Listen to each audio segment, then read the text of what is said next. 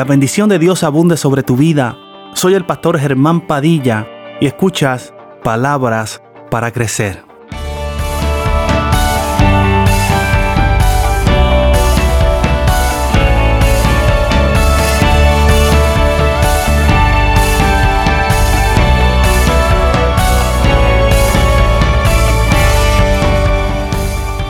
Evangelio según San Juan capítulo 8, versículo 1 al 10. Damos lectura a la palabra en el nombre del Padre, del Hijo y del Espíritu Santo. Amén.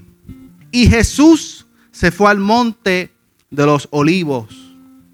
Y por la mañana volvió al templo. Y todo el pueblo vino a él. Y sentado él les enseñaba. Entonces los escribas y los fariseos le trajeron una mujer sorprendida en adulterio. Y poniéndola en medio, le dijeron, maestro, esta mujer ha sido sorprendida en el acto mismo del adulterio. Y en la ley nos mandó Moisés apedrear a tales mujeres. Tú, pues, ¿qué dices? Mas esto decían tentándole para poder acusarle. Pero Jesús inclinando hacia el suelo, escribía en tierra con el dedo. Y como insistieran en preguntarle, se enderezó y les dijo, el que de vosotros esté sin pecado, sea el primero en arrojar la piedra contra ella. E inclinándose de nuevo hacia el suelo, siguió escribiendo en tierra. Pero ellos al oír esto, acusados por su conciencia, salían uno a uno, comenzando desde los más viejos hasta los postreros. Y quedó solo Jesús y la mujer que estaba en medio. Enderezándose Jesús y no viendo a nadie, sino a la mujer, le dijo, mujer, ¿dónde están los que te acusaban? ¿Ninguno te condenó? Ella dijo, ninguno, Señor. Entonces Jesús le dijo, ni yo te condeno, vete y no peques más. Dile al que está a tu lado en esta mañana, ninguna arma forjada contra ti prosperará. Díselo, díselo. Ahora le vas a decir, ¿dónde están los que te acusan? Ay, santo. Silencio que habla. Puede tomar asiento, amado, esta mañana. Hemos dado lectura a unos versículos poderosos de la palabra del Señor, amado. Y podemos ver cómo se habían levantado los escribas y los fariseos para conspirar contra Jesús, para probarle, para tentarle, y así poder encontrar razones para acusarle. Escribas y fariseos, quienes eran gente importante, gente de mucho conocimiento, gente con muchas conexiones dentro del pueblo, eran muy afanados a la ley, a su cumplimiento, pero en sus corazones vivían muy lejos de ella.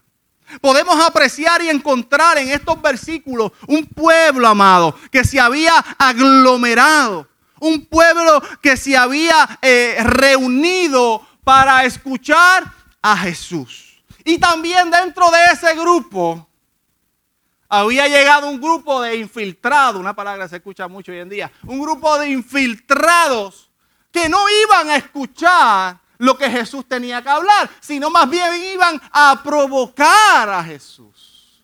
Y también vemos una mujer que fue sorprendida en adulterio. Todo esto, amado, había sido un plan bien orquestado para poder tener razones de acusar a Jesús. Y este, amado, no es un pecado que le compete solamente a una persona. El pecado de adulterio es un pecado que le compete a dos personas. Entonces, eh, mientras yo iba meditando en esta palabra, surge la pregunta, de por qué solamente fue llevada uno de los ofensores. el incidente fue arreglado utilizando el pecado de alguien para ponerle una trampa a Jesús. Probablemente el hombre pudo haber escapado. O probablemente el hombre eh, eh, lo pudieron haber dejado. O era algo que ya se conocía y se sabía entre el pueblo. Y fueron y la buscaron y la llevaron delante de Jesús. Ahora, por encima del pecado de esta mujer, esta gente debe haber tenido un gran interés por ella. Porque no solamente fue encontrarla en el acto, sino que también eh, ellos pudieron muy bien dejarla eh, eh, escondida o guardada en alguna habitación, en algún lugar, mientras hablaban con Jesús. Sin embargo, no, ellos la fueron y la cogieron y la llevaron frente a Jesús. O sea, la humillaron en gran manera. La utilizaron como carnada para hacer caer a Jesús.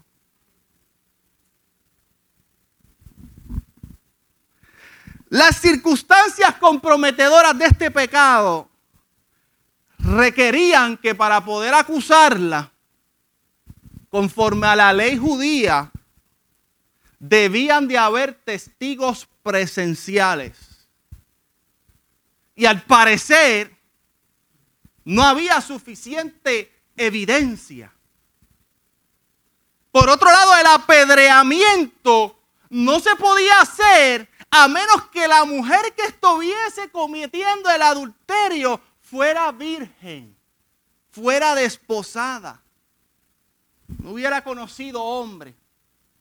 Y eso usted lo puede encontrar en el libro de Deuteronomio, capítulo 22, 23, 24. Y la ley aparte exigía que debían de ser apedreados ambas partes.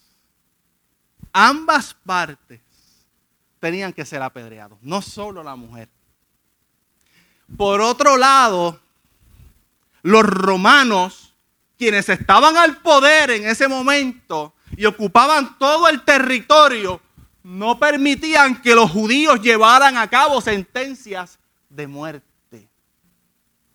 Por eso, amado, si Jesús hubiera indicado que la mujer debía de ser apedreada, hubiera Jesús entrado en conflicto con los romanos. Pero si por el contrario Jesús hubiese dicho y lo hubiese acusado de socavar la ley, entonces iba a estar en conflicto con los judíos.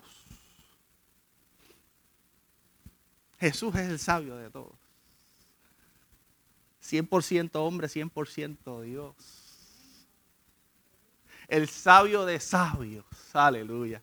El que no se le escapa ningún detalle, gloria al Señor. Y mire la manera como tan poderosamente Jesús disipó y apagó, cayó el problema cual estaba enfrentando con una simple oración, con una simple frase. Y es que Jesús comenzó a hablar de piedra. Dice, ¿qué dijo? Que lance la primera piedra, ¿verdad? Se comenzó a hablar de lanzar piedra. Y como comenzó a hablar de lanzar la piedra, los judíos no podían acusarle de no apoyar la ley. Pero entonces las, las condiciones que Jesús le puso a estos escribas y a estos fariseos impidieron que alguno de ellos actuara y lanzara la piedra contra esta mujer. La frase que Jesús dice, el que esté libre de pecado. Y esta palabra cuando Jesús lo utiliza se refiere a un pecado a nivel general y significa todo pecado. O sea, que no se limita solo al pecado que le habían encontrado a esta mujer, sino a todos los pecados existentes. Es impresionante, amado, la forma que Jesús actuó. Aleluya.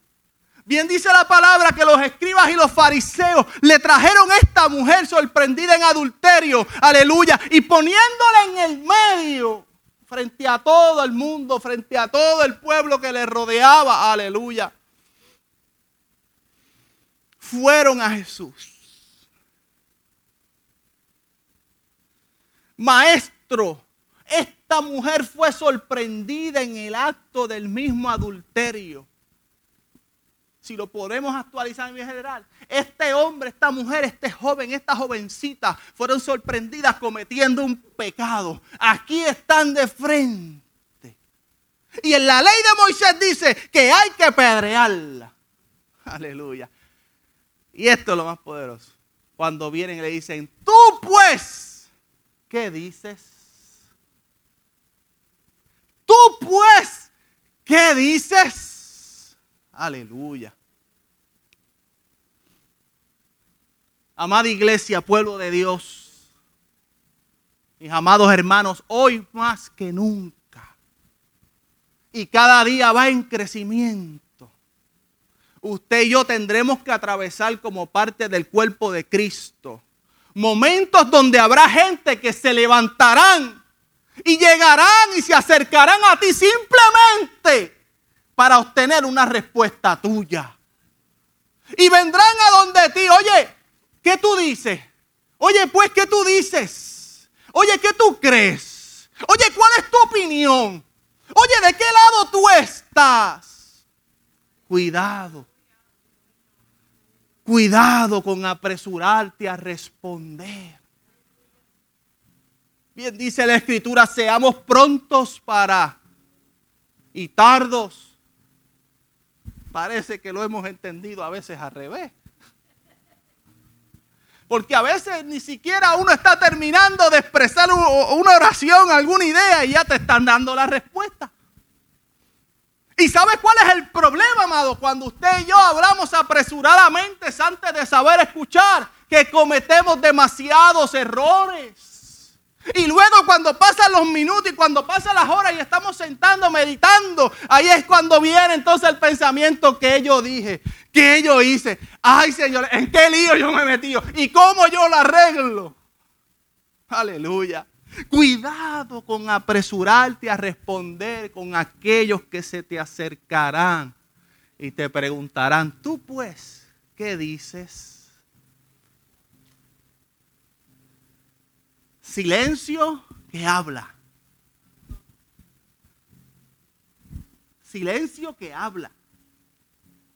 Dice la palabra que esto lo decían para que para atentar a Jesús y encontrarle causa, ocasión para, para acusarle.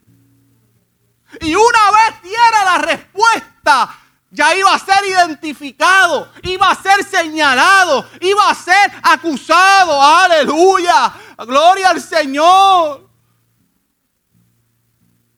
Hay momentos, amados, donde todo lo que usted y yo tenemos que decir es nada.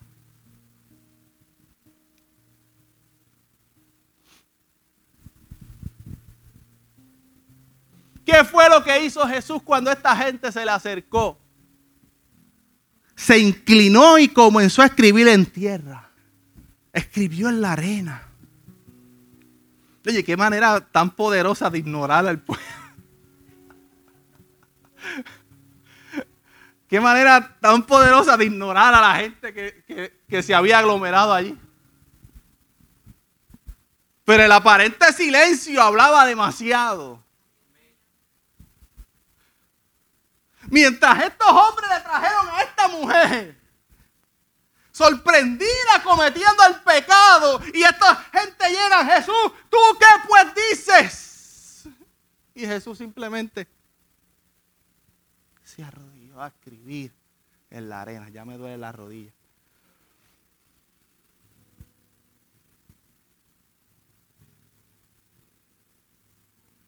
Se arrodilló, se inclinó a escribir sobre la arena. La Biblia en ningún lado dice qué fue lo que escribió. Yo no sé qué fue lo que escribió Jesús. El único escenario donde podemos encontrar que Jesús escribió sobre la arena. El único escenario donde usted puede encontrar esto.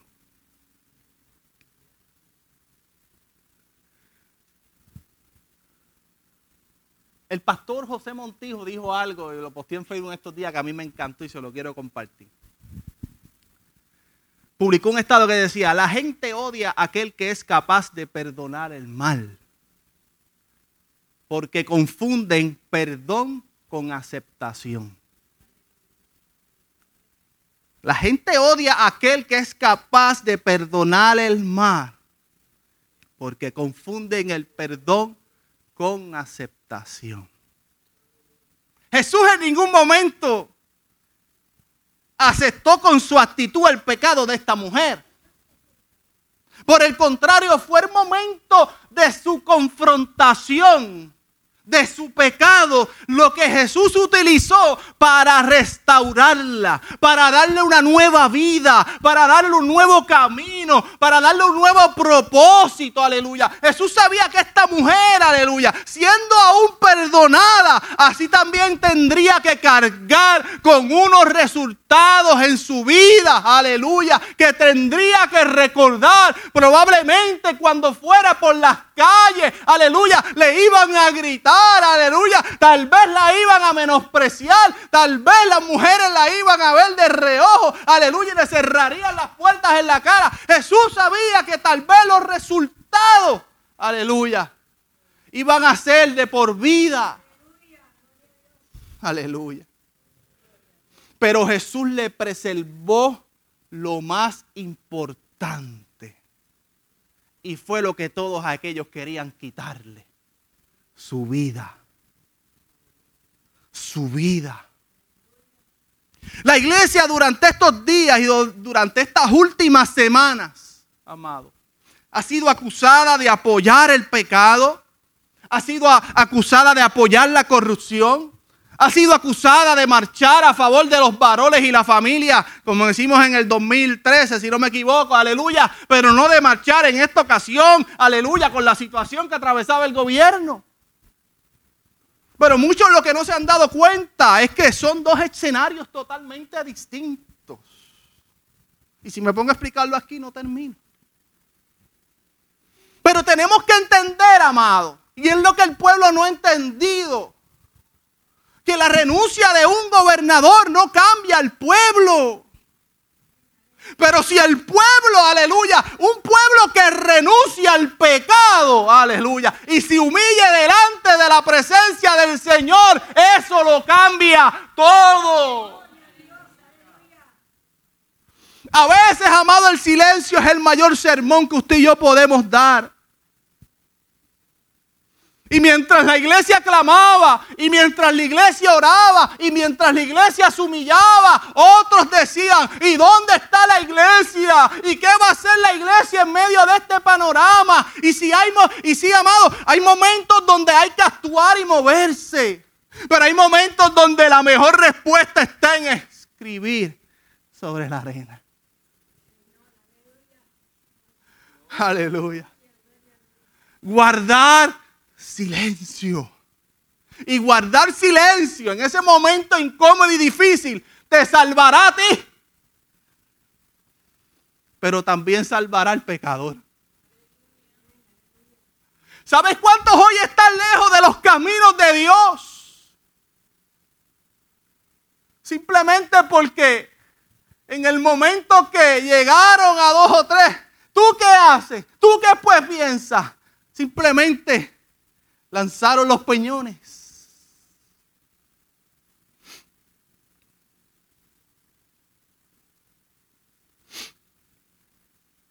Gloria al Señor.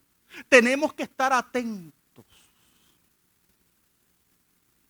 Atentos a aquellos que vienen con agendas ocultas para señalarte, iglesia.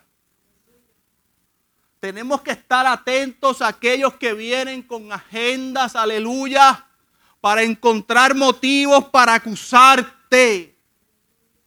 Provocando a su vez opacar que hay una mujer y un hombre, que hay un joven y una jovencita, aleluya, que están viviendo una vida sin Dios, que tal vez a través de ti pueden alcanzar la salvación. ¿Sabes cuántos hoy andan con piedras en sus manos? Simplemente porque también fueron apedreados. Yo no sé si tú fuiste apedreado en algún momento dado de tu vida, pero si andas con las piedras para lanzar, suéltalas. Aleluya, suéltalas.